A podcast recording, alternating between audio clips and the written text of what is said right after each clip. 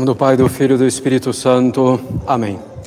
Ave Maria, cheia de graça, o Senhor é convosco, bendita sois vós entre as mulheres, bendito é o fruto do vosso ventre, Jesus.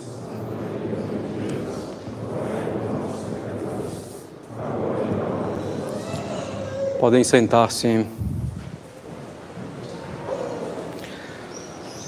Então, nós comunicamos algumas mudanças de sacerdotes nos apostolados no Brasil.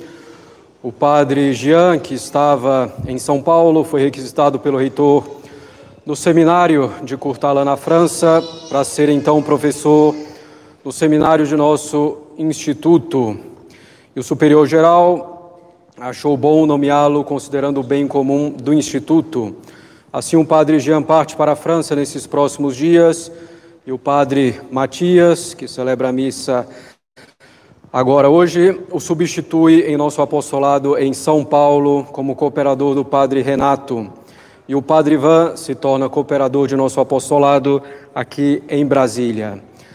Sabemos que mudanças em pouco, em pouco tempo não são muito benéficas para os apostolados, mas ainda somos poucos sacerdotes no Instituto e a formação sacerdotal deve ser a pupila dos olhos do Instituto. Contamos então com a compreensão de todos e pedimos as orações de todos pelo Instituto e por cada padre em sua respectiva função. As listas de inscrição para os catecismos de crianças, primeira comunhão e crisma, e para o catecismo de adultos estão à disposição no salão da capela após a missa para a inscrição. Muita atenção às instruções dadas na primeira página de cada inscrição. Em particular, destacamos a necessidade da frequência na Capela Nossa Senhora das Dores há pelo menos seis meses e atenção também às idades, sobretudo para a primeira comunhão. Caro Padre Matias, pelas circunstâncias, não tive a felicidade de fazer um sermão quando de sua chegada em nosso apostolado.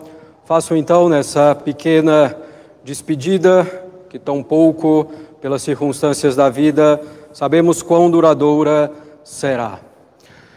E aproveito então a ocasião para que façamos algumas considerações sobre o exercício, sobre o sacerdócio e seu exercício no tempo presente, no momento atual.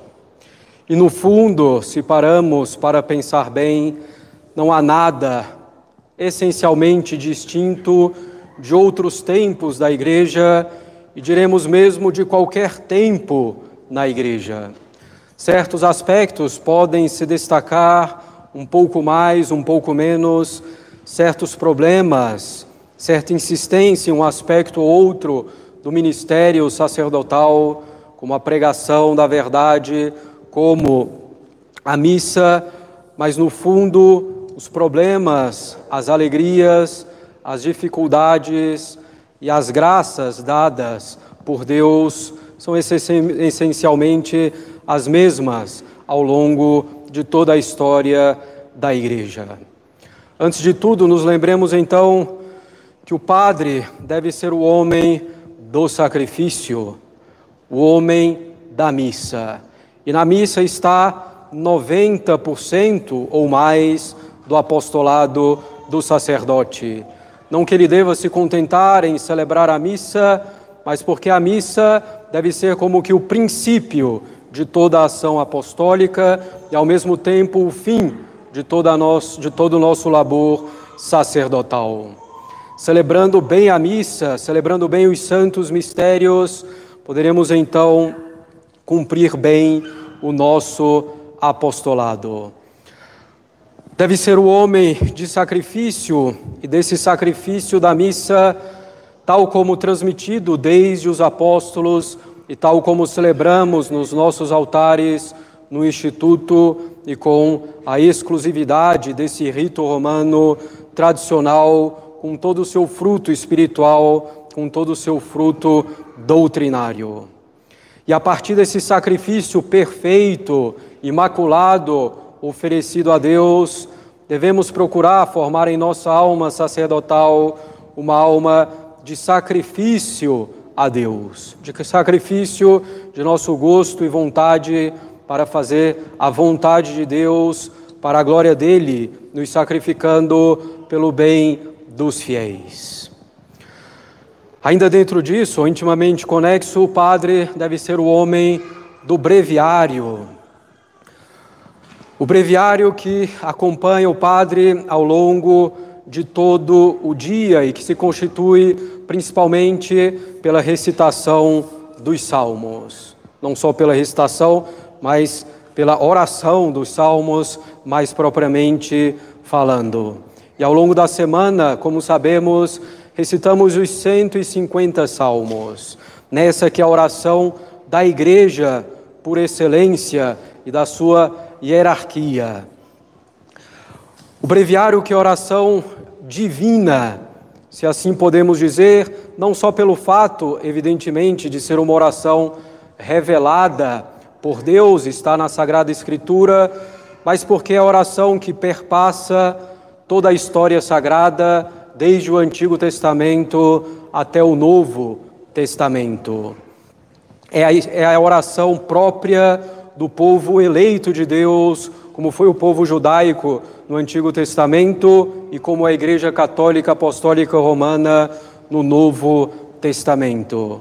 Que grande amor devemos ter pelo breviário que deve nutrir a nossa alma cotidianamente.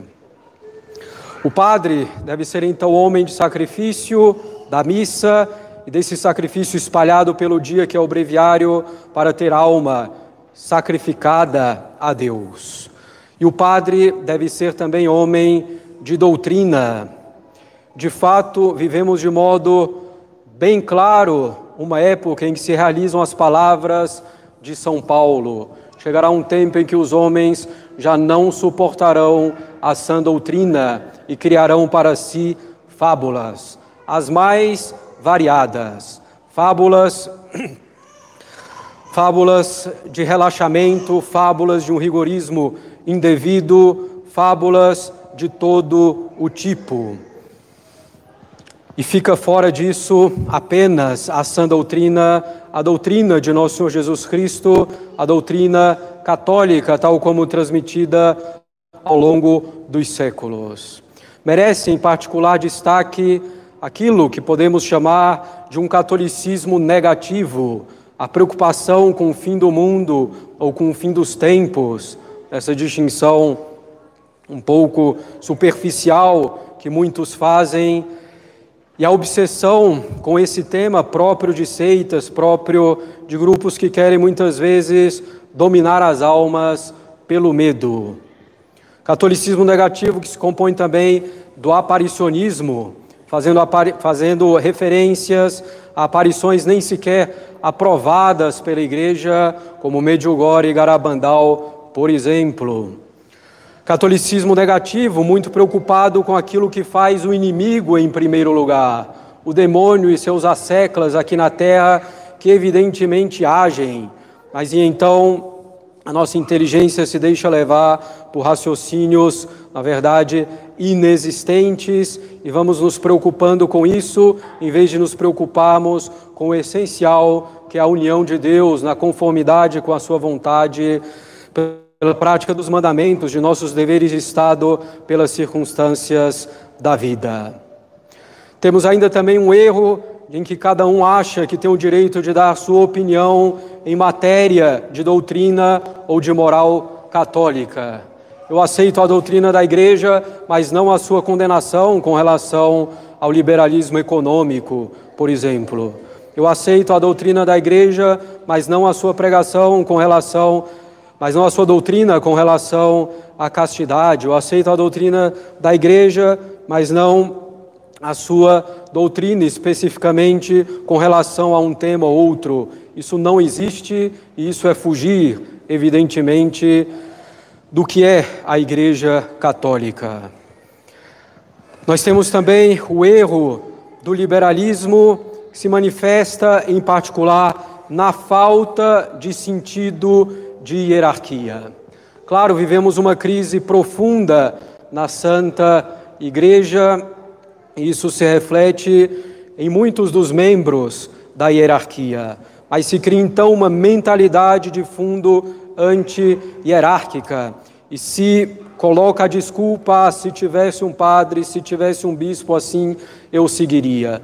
E quando de fato há padres ou bispos que procuram efetivamente o bem das almas, ou nos pontos em que procuram efetivamente o bem das almas, logo se esquivam e procuram pretextos para não obedecer, para não exercer a docilidade para com os membros da hierarquia da igreja, e isso mesmo entre conservadores e os assim chamados tradicionalistas católicos.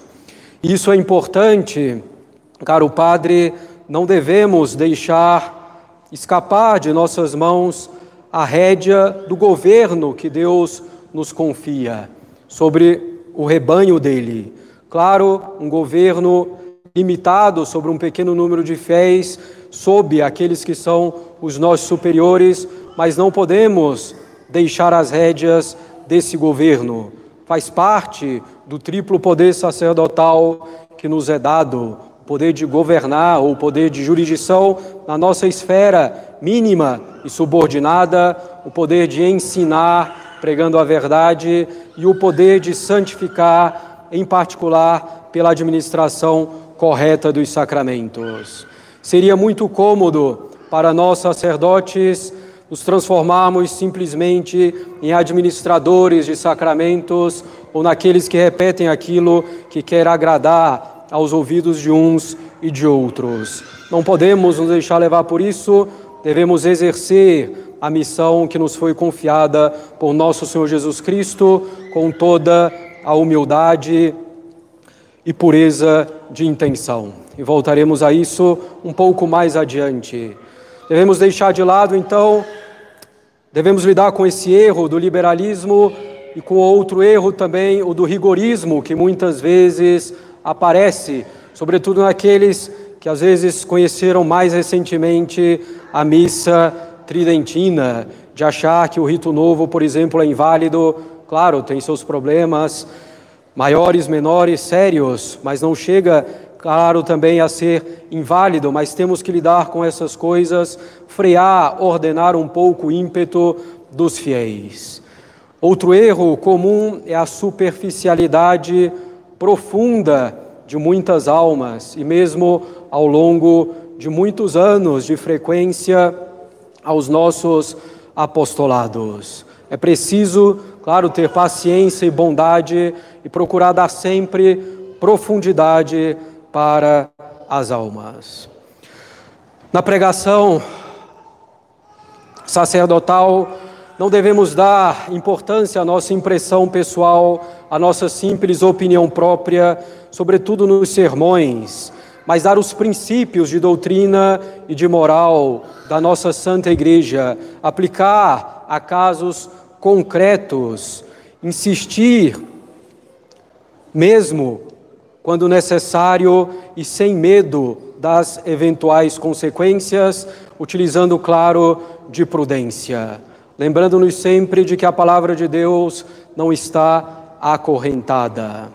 A função tremenda de ensinar a verdade que leva para o céu nos foi dada por nosso Senhor Jesus Cristo e devemos ser fiéis a isso durante toda a nossa vida.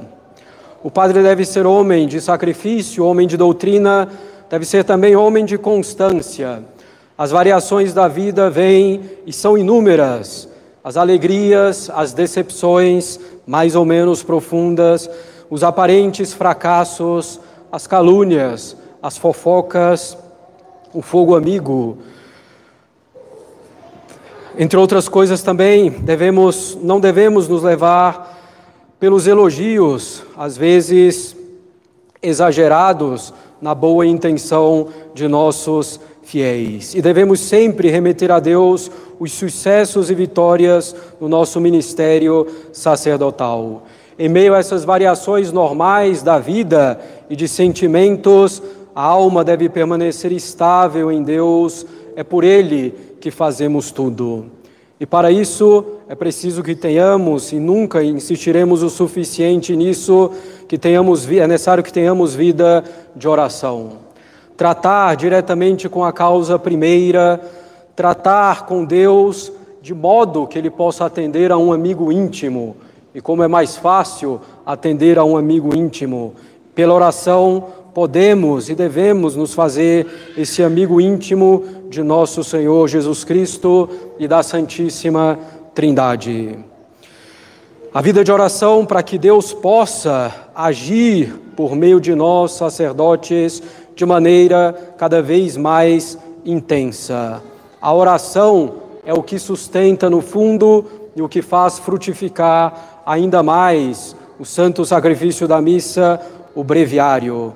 E claro, devemos também, como fiéis que somos, receber os sacramentos, em particular o sacramento da confissão, é evidente. O padre deve ser homem de sacrifício, homem de doutrina, homem de constância, homem de oração e deve ser homem da discrição. A discrição no dia a dia, nas obras, a discrição também no uso dessas novas tecnologias, já nem tão novas assim, sobretudo em redes sociais. A obra de Deus é discreta e se constrói solidamente com toda a discrição. Vejamos o exemplo de nosso Senhor Jesus Cristo e dos apóstolos, quanta discrição na Terra Santa.